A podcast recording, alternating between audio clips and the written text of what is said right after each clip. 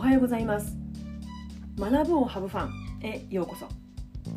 このポッドキャストでは29年間の公立小教師を経て現在フリーランスティーチャーとして活動中のじゅんじゅんが先生だって人生をハブファン。だから子どもたちも笑顔になれる。月曜日の朝ワクワクできる先生を増やしたい。そんな思いのもと YouTube、ポッドキャストから情報を発信しています。皆さんおはようございます。今日は理想の教師像を自分で作るサービス始めます。というテーマでお話しします、えー、皆さん私新しいサービスを考えちゃいました。なんか軽いんですけれどもめちゃくちゃ嬉しいんです。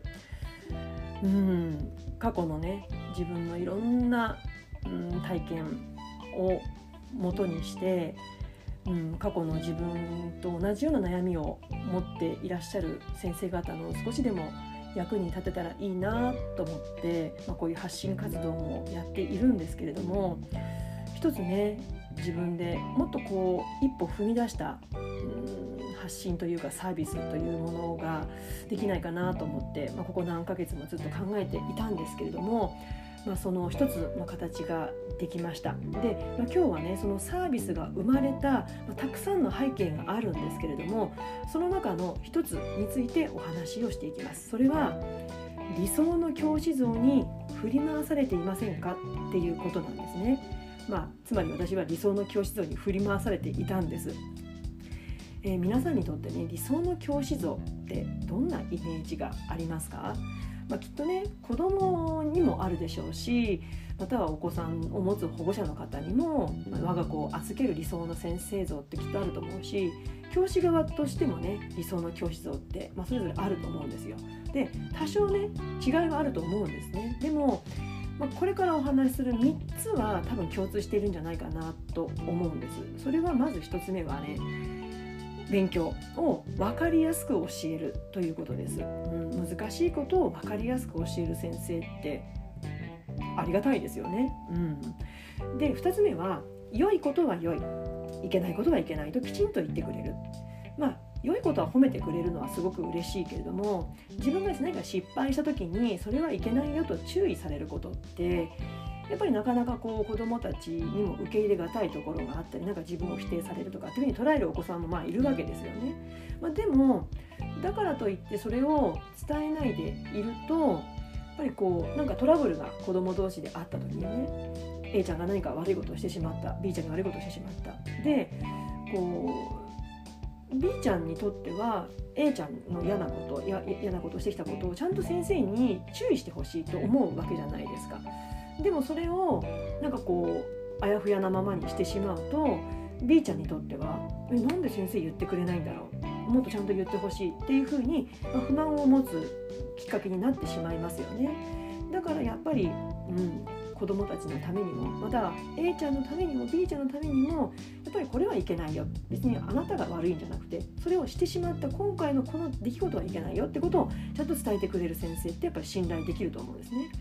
そして3つ目は優しくてユーモアがある、まあ、この3つは多分、うん、どの立場の人にとっても良い先生理想像とされるんじゃないかな。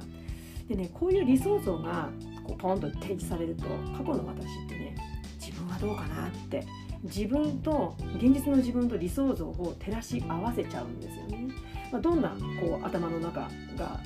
こう繰り広げられていたかっていうと思考が繰り広げられたかっていうとあ分かりやすく教える、うんうん、まあ子どもたちからも分かったって言ってもらえることもあるから、まあ、ここはクリアかな。2つ目のあ良いことは良い良いと。いけないことはいけない、うんうん。まあ、これもクリアだろう。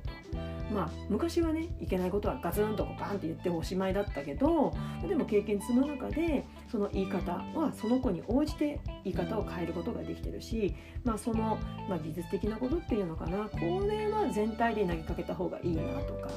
うん、こういう言い方した方がいいんじゃないかってことをだんだんスキルとして身につけていけるようになった。うんうん、で3つ目の優しくてユーモアがある。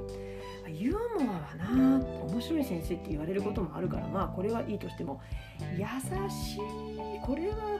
怒ると怖いって言われることがあるからでもな子供が感じる優しさって何なんだろうなってまあ、こんな風にねよく見聞きする理想像と自分を比べて一喜一憂することがありました、まあ、おそらくこのポッドキャストを聞いてくださってる方の中にはうんうんあるよあるよって一喜一憂まあしちゃいけないって言うけどやっぱり人間だからあるよねと共感してくれる方もいると思うんですね。ただこの理想像と現実の自分を比べるこの行為って精神的にこう落ち着いている時ってね多少こうなんかネガティブなことがあったとしてもうんまあそりゃしょうがないよねってこう落ち着いて受け止められるんですよ。でもそういう時ばっかりじゃないじゃないですか。子どもたちや保護者の方との関わりの中では時にはねやっぱりうまくいかないことって当然あるし批判を受けてしまうこともやっぱりありますよね。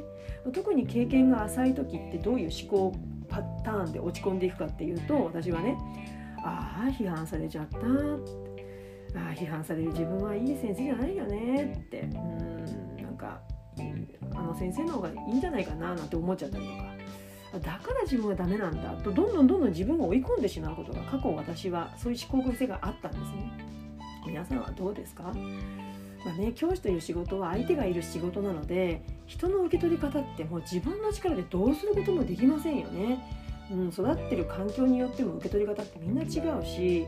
うん、それをどうすることもできない。コントロールすることはできない。だから一人一人にとってのいい先生理想の先生像に応えることって今の私は不可能だと考えるようになったんですね。だからいい先生とか理想の教師像に自分を近づけようとするとやっぱりね足りないところばっかりに目を向けてしまってもう神経すり減らしちゃう。疲弊させちゃう。もうこれも明らかなので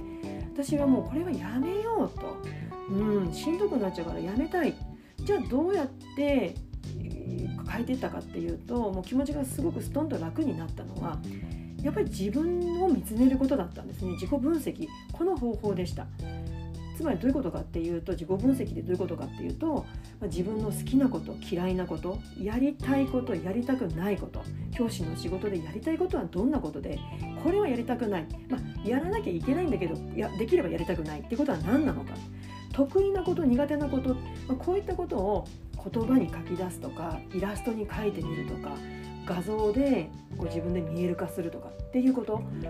そうするとこう分かる。こういうこと自分は考えてるんだってことが分かるのであ自分はこういうことが心地いいんだ。じゃあ教師という仕事で自分のこういうところはどんなことが活かせるんだろう？っていう、まあ、これまでの逆の考え方ですよね。つまり世の中が作った理想の教師像に自分を近づけるのではなくて自分という人間に教師という仕事を近づける当てはめてみるどこが活かせるんだろうか自分だからできる教師の仕事を考える方が精神衛生上すごく楽になったその方が持続可能じゃないかなと思うようになりました。まあ、私は何か悩みを抱えてしまうとそれを乗り越えるため悩みをなくすためにそれを補うための新しいノウハウを手に入れようともがいていたんですね。まあ、それでもちろん解決することもあるんだけど、まあ、結局はね形を変えて新しい悩みとして、ま、またね再び現れてしまったんですね。まあ、それよりもそのノウハウや技術を使う自分に目を向けて自己分析を進めていって自分軸を持つと、まあ、ノウハウも技術もあくまでも手段でしかないって気づけてああそっか。あじゃあ肩の力を抜いて子供たちに関われるよ。ありのままの自分でうん。なんかこうかっこつけることなく関われるんじゃない関われるようになったんじゃないかなって思ってます。まあ、こういったね自分軸を持つことって、まあ、採用試験の時にねどんな教師になりたいですかみたいなことを、うん、考えたりもすると思うんですけどもとかく忙しい現場に出てしまうととにかく今日のこと明日のことが何よりも優先順位が高いのでもう自分軸自分らしさなんでこれちょっと後回しにされがちなんですよね。忘れがち。でも教師という仕事ってやっぱりそれこそ毎日やることがてんこ盛りなのでまあね次々こなしていけば日々が過ぎていってしまうのでもう仕事としてはやっていけてしまう。ただそれだけでは立ち行かなくなる場面が必ず出てくる仕事だと私は思ってます、まあ、そこで緊急ではないんだけども急ぎじゃないけれども教師人生で重要なこの自分軸を明らかにする自己分析。これを中心としたこのサービスを今回考えたんですね。一人で悩みを抱えてノウハウ技術で何とかしようともがいていた過去の私のような先生方に届けたいと思ってサービス内容を考えました。でねまあ、これだけお話ししてもなかなか伝わりにくいところがあると思うので、ね、今回ねちょっともう時間がないんですけどもこのサービスの詳細をお話しする説明会をあさっての21日水曜日21時より Zoom で行います。このポッドキャスト音声を YouTube の音声を聞いていただいて少しでも興味を持っていただくことができましたら、え、詳細は私の LINE 公式から送らせていただいていますあの Zoom のリンクなどは、え、LINE 公式から送らせていただいていますのでまだねお友達登録をされてない方の中にこの今回のサービスに興味を持っていただける方がいらっしゃいましたら是非概要欄の LINE 公式リンクからお友達登録をお願いします。えー、ぜひね21日水曜日21時スタートの Zoom で詳細の説明会を行いますのでそこでお会いできることを祈っています。まあ、Zoom なのでねあの顔出しというふうに心配される方もいらっしゃるかもしれませんけれどもあの、えーと、画像なしであの音声だけでも結構ですので、うん、ぜひそこで、まあ、あのもしあれだったら両方のえっと、なしで OK ですのでぜひ私の音声だけを聞いていただけるだけでもいいので、まあ、そこでお会いできることを心から、えー、祈っています。願ってます、えー、このね説明会の話を聞いていただくだけでもきっとね新しい気づきが得られるのではないかと自負しています、えー、ぜひお会いできることを楽しみにしています、えー、今日はね理想の教師像を自分で作るサービス始めます。についてお話をしました。それでは次回のポッドキャスト YouTube まで Let's have fun! バイバイ